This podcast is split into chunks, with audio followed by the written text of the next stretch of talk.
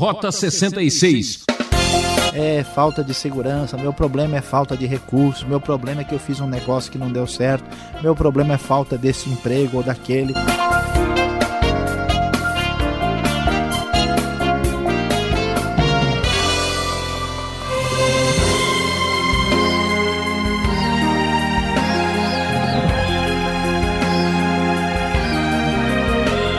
Seus problemas terminaram.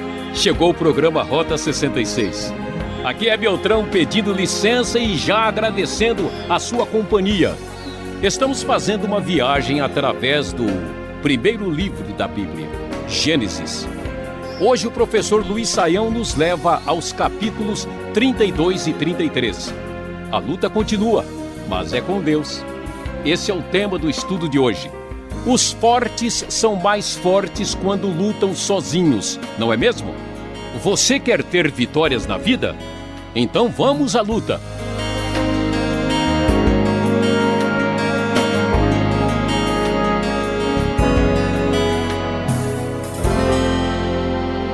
Como vemos nesse capítulo, o capítulo 32 é uma sequência em relação ao que nós vimos depois da fuga de Jacó em relação a Labão e a fuga da Mesopotâmia vindo agora para a região de Canaã.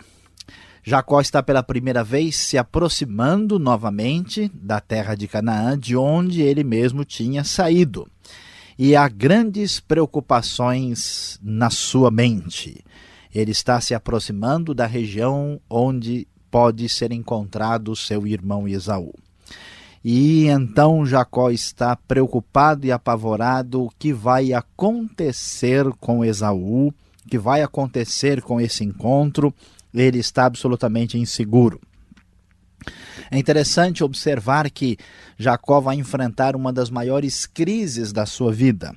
Essa crise surgirá no momento quando ele estava próspero, quando ele havia crescido muito na sua vida e agora então ele corre o risco de perder tudo. Depois de tanta bênção, depois de tantos filhos, depois de uma família enorme, depois de tanta prosperidade, de repente, o fantasma do passado, que é o seu próprio irmão Esaú, algo que nunca foi resolvido, que está permanentemente em sua memória, pode ameaçar tudo o que será que vai acontecer. Será que a luta será sangrenta? Será que a luta será assustadora?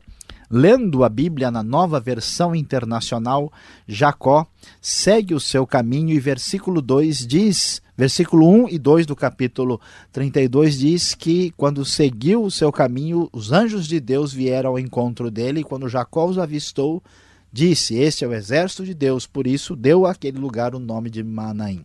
Ele está tenso, está preocupado, está imaginando que vai ver um exército vindo de qualquer lugar. Deus começa dizendo: Olha, não se preocupe. Os anjos de Deus, o exército de Deus é quem na verdade está trabalhando. Jacó, então, muito uh, assustado com o que pode acontecer, diz o texto da NVI: Jacó mandou mensageiros adiante dele a seu irmão Esaú, na região de Seir, território de Edom.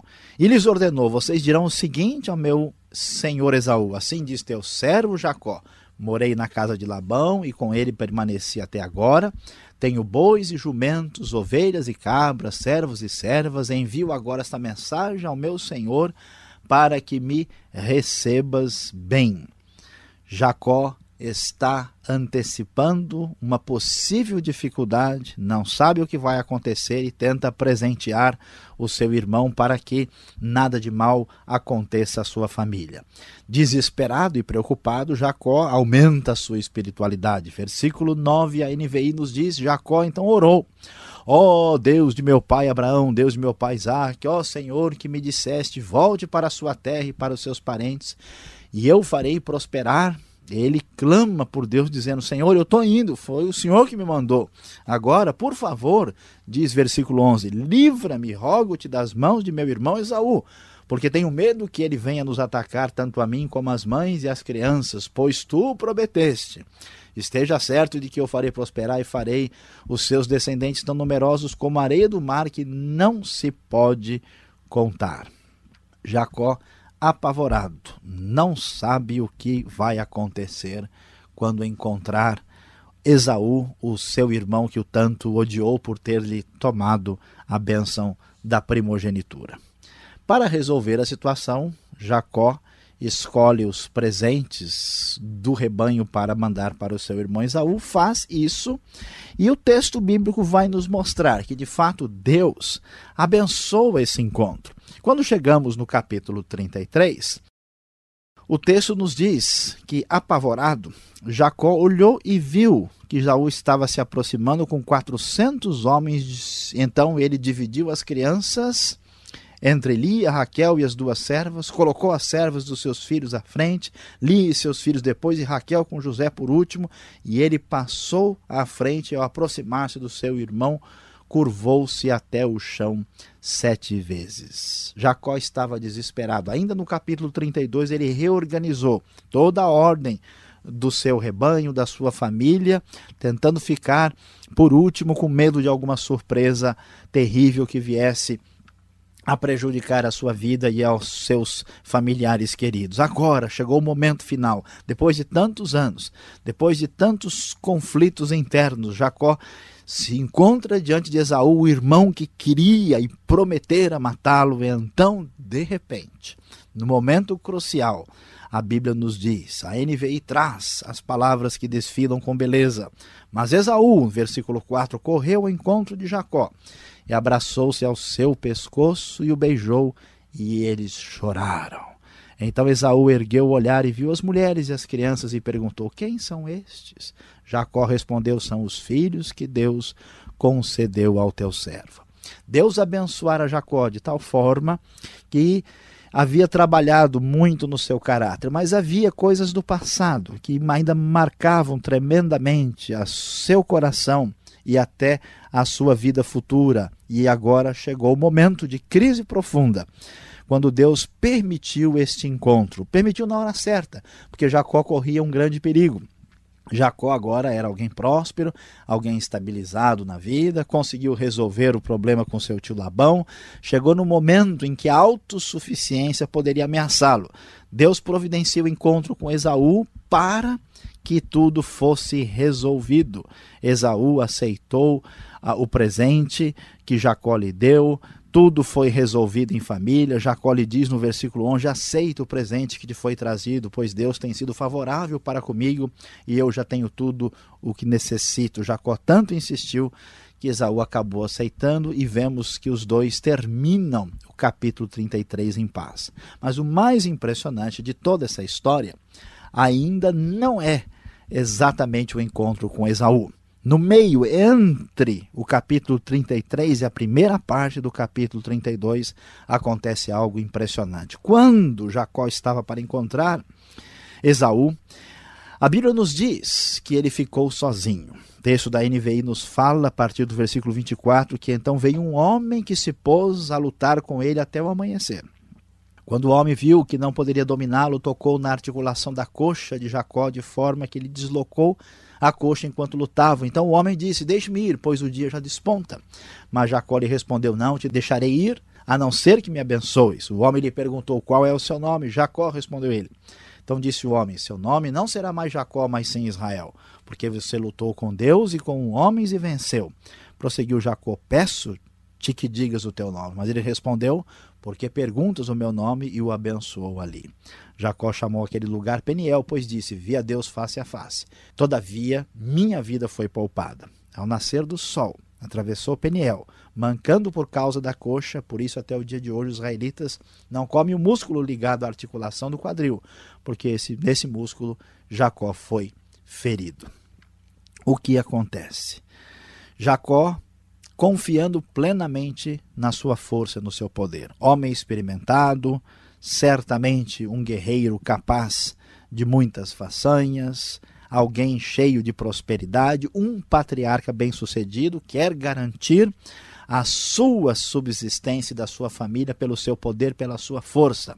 Então Deus lhe propicia no auge da sua crise, uma grande experiência espiritual. Assim como ele tivera experiência espiritual profunda em Betel, desta vez é Peniel. Como alguém forte que acredita no seu poder, Jacó começa uma luta. E nessa luta ele luta com um homem estranho, diferente. E ele está vencendo essa luta. E então, neste momento, Jacó descobre, percebe que este homem é um ser celestial, que este homem não é um homem qualquer. E na hora cai a ficha.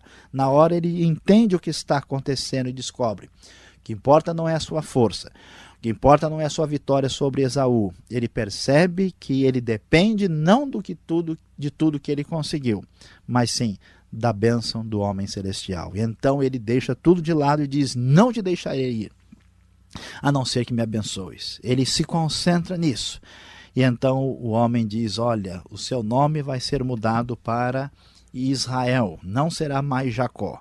Você, a partir de agora, se tornará uma pessoa diferente. Você lutou com Deus e com homens e venceu. E ele quer saber o nome do homem ele fala sobre a sua experiência espiritual especial, que a sua vida foi poupada, ele teve um encontro com Deus e o texto termina de maneira surpreendente. Nasceu o sol, bem de manhãzinha. Jacó vem atravessando Peniel mancando por causa da coxa, porque fora atingido e a sua perna acabou machucada. E ao atravessar aquela região, nós vemos um homem cuja confiança no poder humano foi atingida. Ele está mancando, a sua coxa está machucada, mas espiritualmente sai vitorioso, porque vencer o conflito consigo mesmo, o conflito com seu irmão Isaú, o conflito com a confiança no poder do homem e entendeu que a bênção só de Deus, somente do próprio Deus.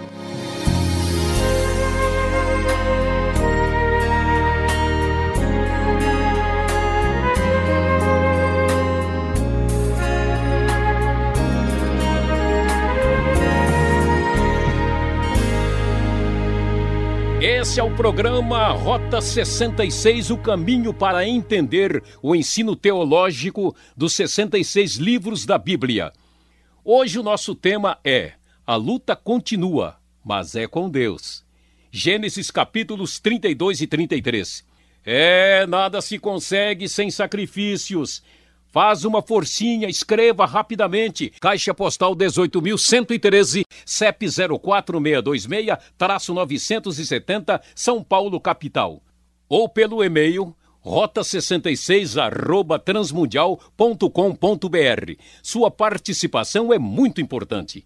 Rota 66 tem a produção e apresentação de Luiz Saião, redação de Alberto Veríssimo, na locução Beltrão. Realização Transmundial. Não desligue, ainda temos uma pergunta.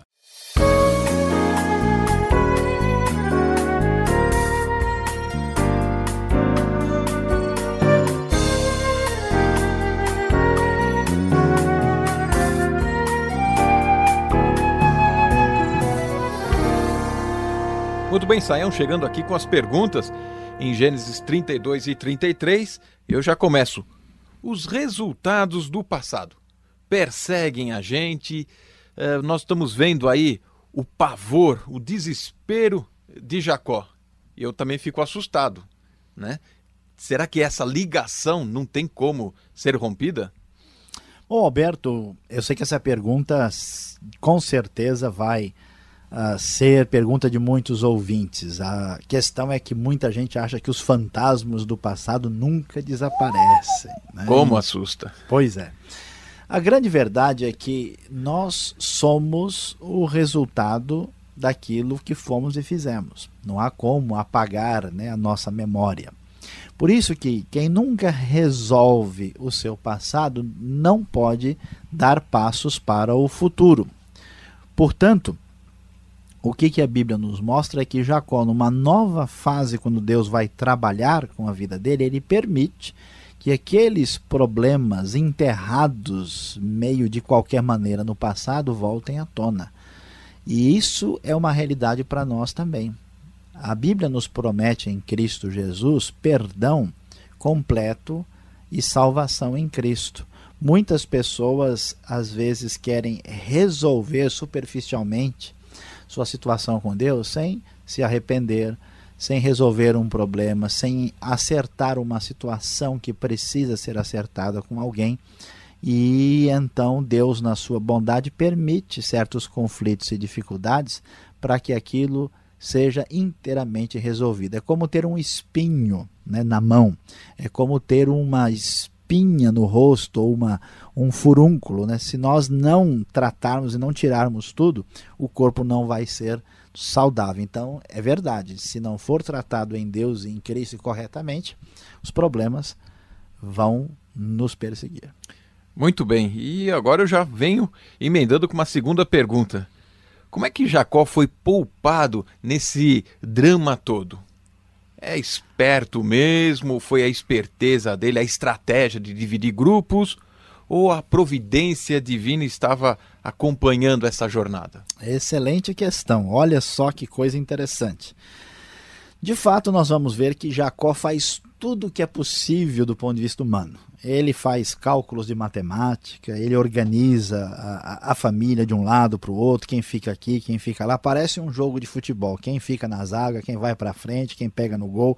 Ele se organiza muito tentando, com isso, ajustar a situação. Depois. Tenta até comprar o juiz, né? Pois é. Ele faz um esquema de politicagem. Ele manda um monte de presentes para Esaú. Olha, tal, somos amigos, não se fala mais nisso, né? Mas o que nós vamos descobrir no final é que tudo aquilo era problema na cabeça de Jacó. Esaú tinha ficado com ódio de Jacó há mais de 20 anos. E Jacó ainda tem isso em mente. Então toda a preocupação dele é mais algo dentro do seu próprio coração do que uma realidade externa. Esaú não estava, neste momento, com nenhum tipo de hostilidade definida. É claro que a atitude de Jacó foi sábia, foi algo ah, que faz sentido, mas com certeza Deus, que tinha abençoado Jacó, que tinha controlado o tio Labão, também estava agindo na vida de Esaú, impedindo que esse conflito, essa grande luta, viesse a acabar com toda a promessa e com a vida do patriarca. Então, de novo, olha só o equilíbrio bíblico. De novo, as coisas acontecem tanto porque nós agimos, às vezes, com sabedoria e bom senso, e também porque Deus está por trás da situação. Não dá para dividir e quebrar a realidade. Como uma moeda, não tem moeda de um lado só. Sempre ela tem dois lados. Nós agimos e Deus também está em ação. Tá certo. E agora chegamos no clímax, no apogeu de todo esse texto. Como podemos entender esta luta que começa aí no versículo 22, né? 24, né? É, por que Jacó queria e necessitava tanto de saber com quem lutava? Qual o seu nome? Né? É, será que ele desconfiava que seria talvez um espião de Esaú? É o pavor dele? Ou ele percebeu na qualidade do lutador que era uma pessoa diferente? Olha, Alberto, uh, Jacó, ele está no auge da vida, na prosperidade máxima.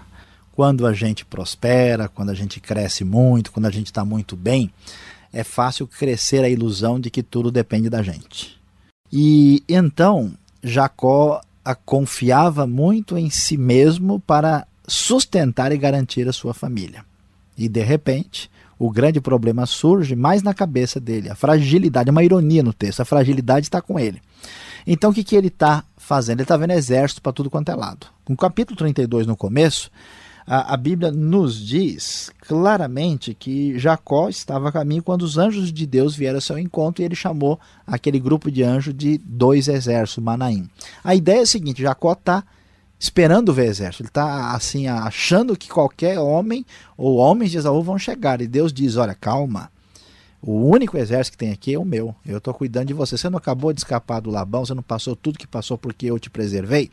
Então, Fica frio, baixa a bola, fica quieto, Jacó, calma aí. Jacó está apavorado. Quando ele arruma tudo e faz o pessoal atravessar ali o, o ribeiro, né? uh, para o outro lado e ele fica por último, aí o homem aparece. É muito possível, acho que você está certo na sua uh, dúvida aí, uh, um, muito possível que ele imaginou, pronto, chegou um espião guerreiro de Esaú e eu vou resolver isso no braço, na força, hum, porque eu sou. 007 para É, o James Bond aí do, do Esaú chegou, eu vou resolver isso no braço porque eu sou forte. E ele começa a lutar. Nessa luta nós não temos os detalhes, a Bíblia deixa o suspense pra gente, né? Ele descobre que esse ser é celestial, que ele foi enviado por Deus e ele é atingido e machucado na coxa né, e não pode uh, lutar com a mesma força quando ele estava prevalecendo. E então Jacó é humilhado por Deus ah, e descobre que a força não vem dele. Ao perceber isso, ele então quer saber, né? O nome é a identidade da pessoa, tem muita importância na Bíblia. E ao saber o nome, você domina a situação e tem condição de ter um relacionamento, né, definido. Mas o ser celestial faz questão de não dizer nada. Olha, o problema não é o meu nome. Eu sou Deus, não tenha controle sobre mim. O problema é o seu nome. O seu nome vai ser mudado, você tem uma nova experiência. E Jacó aprendeu tanto isso que no finalzinho do capítulo, versículo 20, no 33, o que ele faz quando ele chega lá em Siquém, já em Canaã, ele edifica um altar e chama esse altar, a NVI diz para nós, El Elohe Israel. Ou seja, Deus, o Deus de Israel, ou a ideia aí é Deus o poderoso, poderoso de Israel. A ideia é o seguinte: poderoso mesmo é somente o Deus, e pelo seu poder é que eu sou sustentado e sou vitorioso. Jacó entendeu no momento de auge e crise da sua vida que o poder pertence a Deus, foi Deus que o sustentou. Então nós podemos até fazer um trocadilho, né? Ele saiu mancando e depois dessa luta ele não deu mais mancada na vida, né? É isso aí. E, e olha, e se Deus não nos faz mancar, nós vamos dar mancada no futuro, né? Deus, muitos líderes e pessoas que crescem na vida caem porque acreditam na sua própria força. Graças a Deus que ele nos derruba antes que a gente caia sozinho. Saião, para terminar de fato, esse músculo que foi tocado, né, que desmanchou aí, né, fez o homem andar torto aí. Que músculo é esse? Por que a importância uh, do judeu de não comer? Por que tanta ênfase nisso? Ah, Alberto, é o seguinte: esse músculo que está ligado à articulação do quadril, há discussão, mas assim a maioria absoluta dos estudiosos o relacionam com o ciático. Ah, e, portanto, é, este é o único mandamento ou, ou tradição ah, dietética alimentícia judaica fora da lei. E isso depois é discutido no judaísmo mais tarde, e os judeus mais religiosos de fato não comem. A razão ah, não é tanto pelo alimento em si, ou se ele faz bem ou faz mal, mas como uma recordação concreta, um memorial para lembrar a, a vitória espiritual de Jacó uh, em relação à, à, luta que ele teve com o anjo. É uma maneira, vamos dizer assim, hebraica de pensar, né? É, é como nós vemos aqui o contrato que foi feito com Labão, precisou colocar uma uh, uma, uma, coluna de pedras levantada, a gente tem o que a gente chamou de raciocínio prático, né, que leva a coisa assim, vamos aos finalmente, deixa de burocracia, mas a mentalidade hebraica é diferente. Então era um elemento concreto que marcava a, a, lembrança dessa história. É a mesma coisa que, de certa forma, a gente tem na ceia do Senhor. Por que, que tem que comer o pão, tomar aquilo. Será que isso vai ter importância, vai fazer diferença? É um memorial concreto que é feito para recordar de maneira permanente na cultura aquela experiência e, e especial. E dentro do contexto judaico, ah, isso é feito nos ambientes mais religiosos. Perfeito, muito obrigado pela explicação. Eu estou satisfeito com as respostas. E agora eu estou curioso para ouvir a aplicação desse estudo.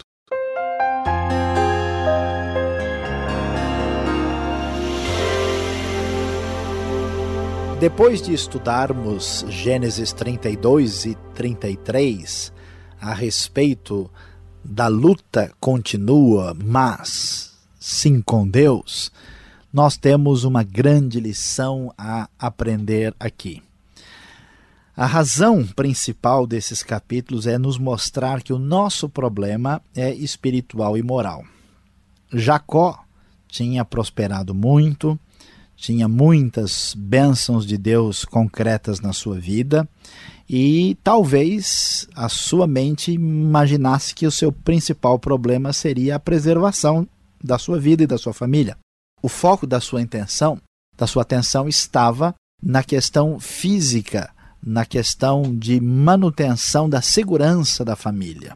Quando conversamos com as pessoas no dia a dia e eles nos falam dos seus problemas, geralmente eles falam: ah, meu problema é falta de segurança, meu problema é falta de recursos, meu problema é que eu fiz um negócio que não deu certo, meu problema é falta desse emprego ou daquele.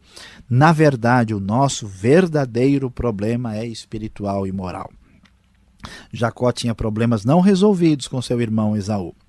Jacó estava crescendo numa autossuficiência e Deus lhe proporcionou uma experiência e nela ele entendeu que Deus é quem sustenta tudo e foi preservado pela graça de Deus dos conflitos e dos problemas mortais que o cercavam e então dedica o seu altar ao Senhor reconhecendo isso. Pense bem, meu amigo, qual é a atenção que você dá para os seus reais problemas da sua vida? Deus certamente quer te dar uma experiência espiritual profunda para que as questões mais sérias da vida sejam de fato, de fato resolvidas em Deus. Que Deus te abençoe.